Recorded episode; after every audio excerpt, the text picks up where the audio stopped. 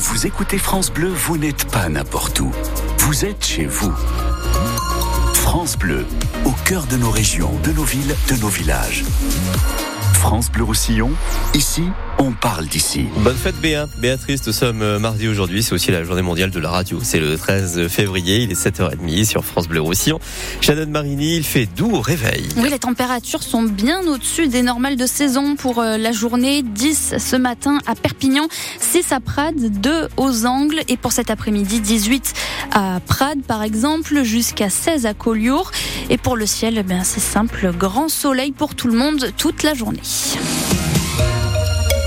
Ça va être compliqué, Shannon, sur les routes de Catalogne aujourd'hui. Oui, les agriculteurs sont toujours mobilisés de l'autre côté de la frontière pour les mêmes raisons que les agriculteurs français. Trop de procédures administratives, de concurrence déloyale.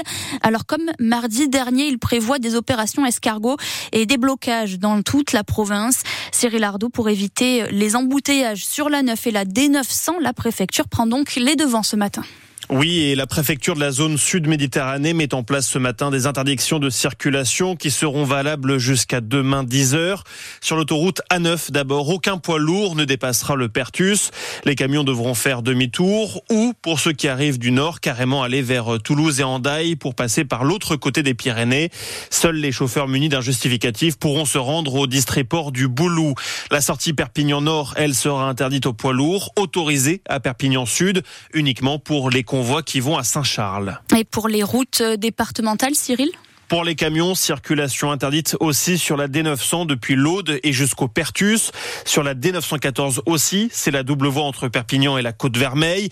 Sur les départementales 80 et 83, ce sont les deux grands axes de la Salanque. La raison de ces mesures strictes, eh bien, le principal syndicat agricole Unio de Pagesos prévoit des blocages et des opérations escargots entre Gironne et Figueres, des convois de tracteurs sur la P7 et sur la Nationale 2, des actions qui vont s'ajouter aussi un blocus de Mercabarna, c'est le marché de fruits et légumes de Barcelone. Un blocus aussi du port de Tarragone. La préfecture des Pyrénées-Orientales demande donc à tous les usagers de la route, voitures ou poids lourds, de renoncer à aller en Catalogne Sud jusqu'à demain. Vous l'avez compris, évitez la Catalogne à tout prix aujourd'hui. On vous tient au courant toute la matinée.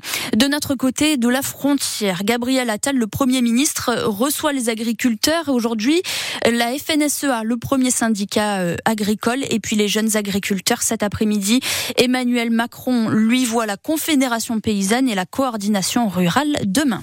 La rémunération de l'ancien directeur de cabinet de la mairie de Perpignan ciblée par le Parti communiste. On a appris la semaine dernière que Frédéric Bord avait été licencié, mais il avait déjà disparu des radars de la mairie depuis le mois de juillet pour faire campagne dans l'Hérault, à Lunel, où il est candidat pour les municipales.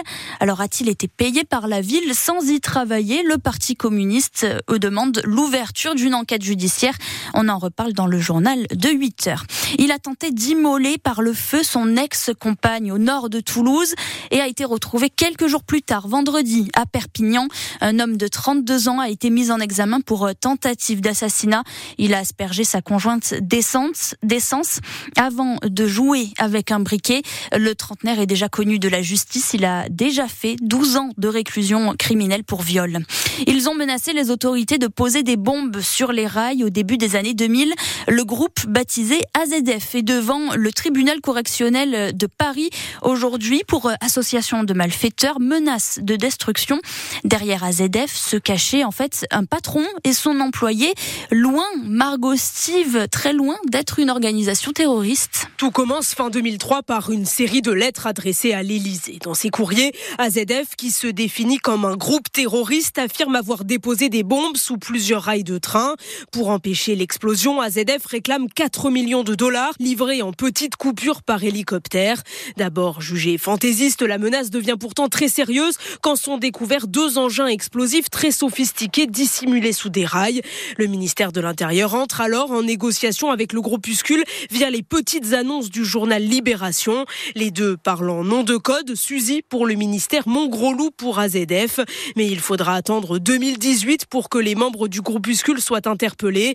Derrière ce pseudo-groupe terroriste se cachait en fait un patron d'entreprise au bord de la faillite et une employée. Tous les deux rêvaient d'empocher la rançon sans jamais, disent-ils, avoir eu l'intention de faire exploser les bombes. Margot Steve. Et 7h35 sur France Bleu Roussillon. Shannon, deux candidats catalans participent à la nouvelle saison de Colanta qui reprend ce mardi soir sur TF1. Oui, parmi les 20 aventuriers, Steve, 34 ans, de Perpignan, il a été retenu après avoir tenté sa chance 14 fois. Et puis Ricky, 23 ans, assistant d'éducation dans un collège. Pour cette saison aux Philippines, les candidats tenteront de décrocher les 100 000 euros au bout des 40 jours d'aventure. Vous avez leur portrait sur euh, le site de France Bleu Roussillon.